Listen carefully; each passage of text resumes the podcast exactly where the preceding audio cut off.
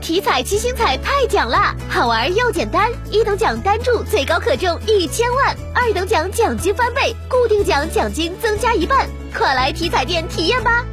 中国体育彩票。昨天是大年三十，郑州公路和铁路客流与前几天相比明显下降，请听郑州台记者罗燕发回的报道。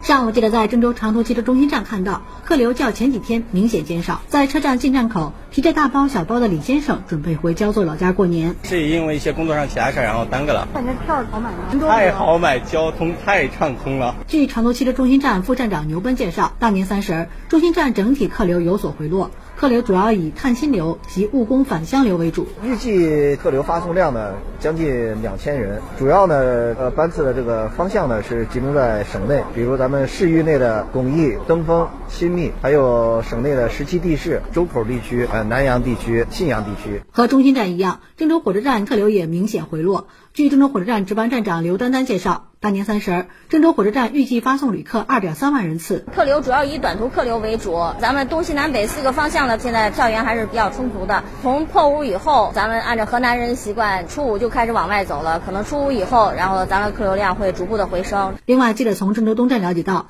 大年三十，郑州东站预计发送旅客七万人次，开行列车四百八十八趟。截止目前，各方向票源充足。